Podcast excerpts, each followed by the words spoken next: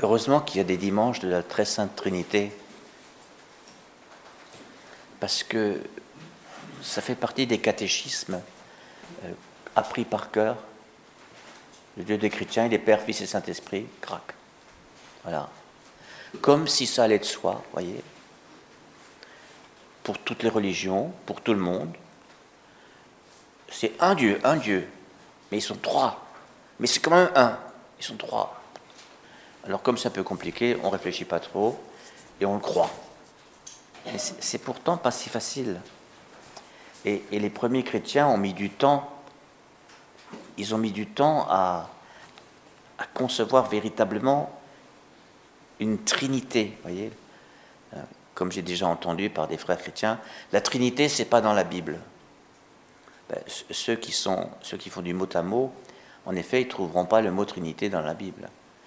Mais bien sûr, la Trinité est dans la Bible. Mais pas comme ça, pas, comme un, dogme de foi qui s'appelle deux points la Trinité. Voilà. Ça, c'est des élaborations postérieures. Mais qu'est-ce qui, qui est important pour nous?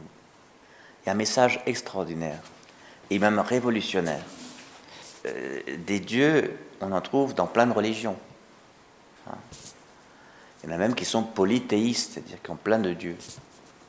Et puis, il y a des monothéistes, hein. il n'y a, qu'un seul Dieu. Mais parmi les monothéistes, un seul Dieu, il n'y a, pas d'autre trinité que la nôtre. C'est inconcevable. Je me souviens, euh, lors d'une de mes premières visites au Togo, chez nos frères, euh, le bâtiment était encore en construction. Il y avait un, il y avait un maçon musulman qui était en train d'étaler le, le crépi, c'est le mot exact. Alors il me voit arriver, je lui dis bonjour monsieur, il, était sur une échelle, euh, et, je lui dis que Dieu vous bénisse. Et il me répond avec un grand sourire, un seul Dieu. Alors je lui dis, un seul Dieu. Il me dit, un seul Dieu? Je dis, un seul Dieu. Alors après, on a éclaté de rire tous les deux, et il a continué sa maçonnerie. Bon. Mais voilà, pas si évident à croire. Hein. Et quand on est musulman, c'était le cas. Euh, c'est même carrément interdit de croire ça. Voilà. Qu'est-ce que ça veut dire pour nous? Est-ce que c'est juste une complication? Nous, le disons dans le credo. Nous l'entendons dans les textes, voyez, et encore dans le livre des Proverbes tout à l'heure. Euh, avant la création, avant même le premier jour de la création, Dieu existait. Et alors, avec cette, cette figure de style euh, où on fait parler un, principe divin, euh, la, sagesse parle, vous voyez. Elle dit je. Je faisais ses délices jour après jour, voyez. Je jouais devant lui. La sagesse. Vous voyez, il y avait déjà une tentative de personnification d'éléments divins dont les hommes ont pris conscience. Il y a une sagesse divine, mais préexistante au monde, voyez. Quand les abîmes n'existaient pas encore, je fus enfanté, avant que les montagnes ne soient fixées, avant que le Seigneur n'ait fait la terre et l'espace. Avant, avant. Alors parfois, il y a des gens qui disent, mais que faisait Dieu avant la création? Alors nous, les chrétiens, on a une, une réponse à fournir, à proposer. Il se donnait, il se livrait. Il se livrait à qui? Ben, Le Père se livre au Fils. Et le Fils est engendré par le Père de toute éternité. Tout ça se trouve texto dans les, Écritures. Hein. Bien sûr, plus particulièrement dans le Nouveau Testament. Voilà. Et alors le Fils, qu'est-ce qu'il fait? Ben, il, il, se reçoit, il se reçoit du Père, il accueille tout cet amour du Père, cet engendrement, il se laisse engendrer, et il se laisse tellement engendrer qu'il cherche à glorifier celui qui l'engendre. Et ça donnait dans la bouche de Jésus, qui me voit voir le Père? Il fait un retour, on pourrait dire une action de grâce. La grâce, c'est ce que je reçois, et l'action de grâce, c'est je restitue. Voilà ce que ça fait. Oh, les, les, familles connaissent ça. Quand, euh, quand, un enfant réussit, quand un enfant va bien, qu'il est heureux, la, famille est heureuse de voir qu'il profite, comme on dit d'un bébé, il profite bien de ce qu'il reçoit et il renvoie à la famille que c'est une bonne famille, il va bien. C'est quelque chose de ce genre-là. Voilà. Mais c'est plus pur, c'est plus, plus libre, vous voyez. Et c'est surtout absolu, c'est-à-dire Dieu se donne tout entier. Hein, voilà. Le Père se donne au Fils et le Fils se donne. Et alors, il y a encore une nouveauté qui est incroyable. C'est que cet amour du Père qui est, qui est donné au Fils et du Fils qui est renvoyé au Père, qui ne veut rien garder pour lui, tout faire comme le Père le dit, eh bien cet amour est lui-même personnel. Et il a pour nom le Saint-Esprit. Hein. C'est pour ça qu'on nous a mis, en ce jour de la Trinité, le fameux verset 5 du chapitre 5, facile à retenir, Romains 5, 5, puisque l'amour de Dieu a été répandu dans nos cœurs par l'Esprit Saint qui nous a été donné. Voilà. L'Esprit Saint est en personne l'amour du Père pour le Fils. L'Esprit Saint est en personne l'amour du Fils pour le Père. L'Esprit Saint est circulation de cet, amour. C'est un circulateur dans, nos, appareils qui, en principe, devraient travailler un peu et refroidir la pièce, qu'on appelle des refroidisseurs. Eh bien, il y, a un circulateur. Dans tout, dans tout le chauffage central, il y a un circulateur. C'est un moteur qui fait que l'eau circule dans les tuyaux. Le Saint-Esprit est un circulateur. C'est un moteur d'amour. Eh bien, tout ça, ça existait, ça préexistait avant qu'en existe la création. Et la création, de laquelle nous faisons partie et dans laquelle nous vivons, c'est comme un débordement de cet amour. C'était le père Florin Calran qui disait euh, Dieu ne crée pas de rien, il ne crée pas ex nihilo, hein, de rien. Il crée de son, de son débordement d'amour. Il crée de son débordement d'amour. Nous, sommes, des jaillissements ad extra vers l'extérieur de ce qui se passe ad intra en Dieu. Vous voyez? Donc nous sommes complètement liés, hein, complètement liés au processus euh, trinitaire. Voyez? Il y a du Père, du Fils, du Saint-Esprit en nous, en toute créature. Nous sommes créé à l'image et à la ressemblance de Dieu. Donc vous voyez qu'il y a un mystère trinitaire qui, vit en chaque, personne. Jésus le dira, euh, celui qui m'aime, mon Père et moi, nous viendrons chez lui et nous ferons chez lui notre demeure. Alors voyez un peu de qui on est la demeure? Ça veut dire, j'ai lu dans la bouche d'un théologien, genre de petite phrase que, j'aime bien parce que ça, nous permet de fixer des aspects formidables de notre foi, c'est euh, personne, personne ne devient quelqu'un tout seul, même pas Dieu. Personne ne devient quelqu'un tout seul, même pas Dieu.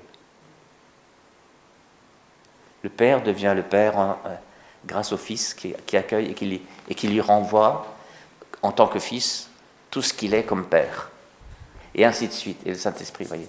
Chacun honore l'autre, glorifie l'autre. Glorifie-moi comme tu m'as glorifié dès avant la fondation du monde. Il y a toutes ces phrases, relisez Jean 17. Père Saint, Père Saint. Voilà. Alors nous, à l'image de ça, vous voyez, personne ne devient quelqu'un tout seul. Hein, et Dieu sait si nous avons besoin de devenir quelqu'un, surtout quand euh, dans nos jeunes âges, on se demande un peu qui on est et, comment on devient quelqu'un. Alors, dans l'éducation, dans, mon éducation autrefois, les parents disaient Allez, sois un homme, deviens un homme. Hein. Un, homme, ça pleure pas, etc. Bon. Avec Jésus, on apprend encore autre chose. Voilà. Personne ne devient quelqu'un tout seul. Notre Dieu préexistant, donc avant que la création n'existe, n'est pas un Dieu solitaire.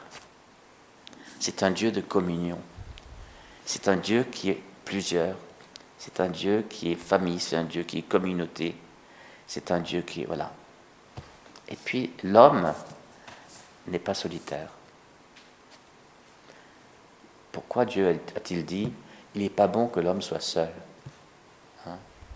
Et il lui a fait une autre, une altérité, quelqu'un de radicalement autre que lui, c'est la femme. En tout cas, l'altérité, on en aura toujours besoin voyez? L'autre. Et, l'un a besoin d'un autre pour devenir l'un. Et l'autre a besoin de l'un pour devenir l'autre. Et alors le Saint-Esprit, il est cette inspiration. Il y, a, esprit dans inspiration. Il est dans cette inspiration qui fait que j'apprends de lui comment m'adresser à l'autre. Ça va de ce que j'ai à lui dire ou ne pas lui dire, et comment j'ai à le dire. Et ça, ça s'apprend, frères et sœurs. On apprend cette finesse du Saint-Esprit.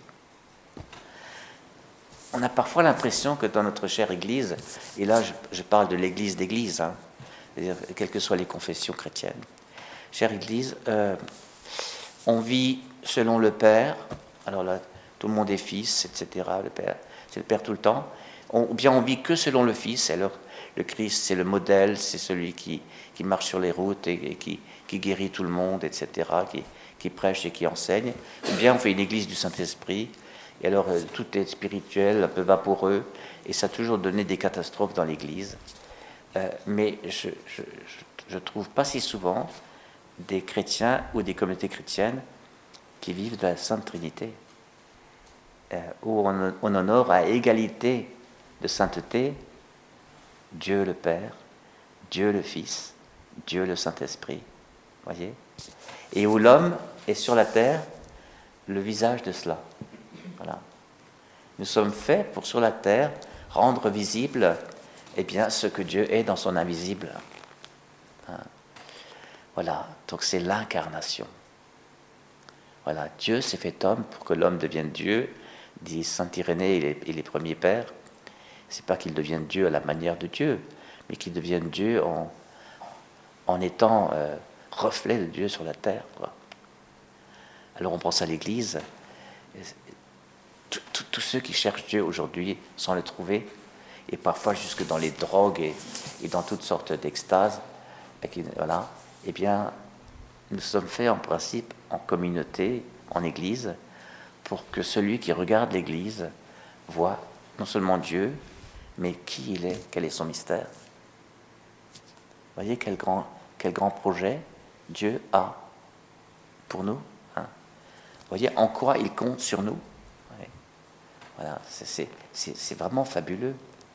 Et, et, chaque être humain est ainsi animé, habité par une paternité à l'égard de quelqu'un, par une filiation à l'égard de quelqu'un, par une, une, touche peut-être plus féminine, qui est celle, du Saint-Esprit, qui est l'amour qui circule, quelque chose de maternel, quelque chose qui enfante, quelque chose qui, quelque chose qui encourage, quelque chose qui soutient. Parce que l'amour de Dieu soutient, c'est un encouragement. Voilà. Et cet amour prend toutes sortes de formes. Il y a des gestes prophétiques, et prophétiques, ce qui est inspiré. Hein. Il y a des gestes prophétiques, il y a des paroles prophétiques, il y a même des silences prophétiques, il y a des, des attitudes prophétiques. Voilà. Et puis alors il y a des organisations prophétiques. Hein. On peut prophétiquement organiser quelque chose qui ressemble à Dieu. Hein. Voyez? Parce que ça nous est donné. Et c'est comme ça qu'il faut lire les vies de saints. Pas juste comme des hommes ou des femmes extraordinaires. C'est qu'est-ce qui a bien pu leur arriver comme inspiration pour mettre en œuvre cet aspect de Dieu cet aspect de Dieu. Et il faut des centaines, des milliers, des centaines de milliers, des millions de saints pour que Dieu apparaisse sur la terre. Et nous, chaque chrétien, Saint Paul l'appelle un saint. C'est quelqu'un qui a accueilli l'Esprit Saint. Voyez, nous ne sommes pas saints par vertu personnelle ou à cause de la, de la maturité de notre foi. Nous sommes saints parce que nous avons gratuitement accueilli le Saint-Esprit. C'était à l'époque de Paul le baptême des adultes. Les adultes qui accueillaient le Saint-Esprit, qui étaient baptisés, ils, vivaient ce que nous autres, nous appelons dans le renouveau charismatique, ou que les pentecôtistes appelaient au début du XXe siècle, le baptême dans l'Esprit. Et le baptême dans l'Esprit n'est qu'une résurgence du baptême tout court. Hein. Mais en tant qu'adultes, nous assumons notre baptême de petit enfant eh bien, eh bien, ça fait de nous des visages de Dieu. Voilà. Et peut-être s'il y, a un mot d'ordre qui pourrait être celui de chaque baptisé, c'est, tenez-vous bien, qui me voit, voit le Père. Qui me voit, voit le Père. Hein? Jean 14, 9. Qui me voit, voit le Père. C'est-à-dire que le, Fils, la fille de Dieu que nous sommes, ne peut pas se contenter d'être simplement vu lui-même ou elle-même. Il veut qu'à travers lui-même ou elle-même, on voit la source de tout cela. Qu'on te voit. Père, glorifie ton nom. Glorifier, ça veut dire visibiliser, rendre visible et admirable. Dans admirable, il y a voir, et puis il y a s'étonner, s'émerveiller, rendre admirable qui est Dieu. Voilà pourquoi nous sommes faits. Donc nous avons besoin des autres. Et dans ce réseau, dans cette communauté, dans, tout ce qui est euh, un peu organisation pour nous mettre ensemble, nous avons toujours le même mouvement à vivre. C'est ce mouvement de donner ce qui est en nous à l'autre, de recevoir ce que l'autre nous, nous, donne comme cadeau de lui, hein, et surtout de le lui dire, c'est-à-dire de lui dire, d'exprimer ce que ce cadeau fait de nous. Ça s'appelle l'action de grâce. Nous sommes des êtres d'action de grâce. Hein, voilà. Et, nous sommes faits les uns les autres de, de lecture, d'auteurs, de, de, rencontres, d'amour. De, nous sommes faits de, tas de personnes, d'auteurs, de courants, voilà, que nous pouvons nommer. Eh bien, c'est de l'action de grâce. Alors comprenez, là, dans l'Eucharistie, on célèbre l'action de grâce. On met nos actions de grâce ensemble, voyez Et c'est pourquoi le, signe de reconnaissance des chrétiens, c'est l'Eucharistie. C'est ce mouvement de l'amour qui quelqu'un a donné, que j'ai reçu et dont je fais quelque chose. Eh bien, c'est l'action de grâce. Il y a du travail, frères et sœurs, non? Ça devient passionnant. En fait, il ne s'agit pas tant de se faire vivre soi-même, mais que de faire vivre l'autre. Et du coup, on se rend compte qu'on vit soi-même à faire vivre l'autre. On devient soi-même à faire devenir lui-même l'autre. Il n'y a, pas d'égoïsme et d'individualisme en Dieu, donc il n'y a pas d'égoïsme ni d'individualisme en l'homme. Il y en a parce que le, péché qui a, tout, fait foirer, le péché a mis en lui cela. Mais ça, c'est pas de Dieu.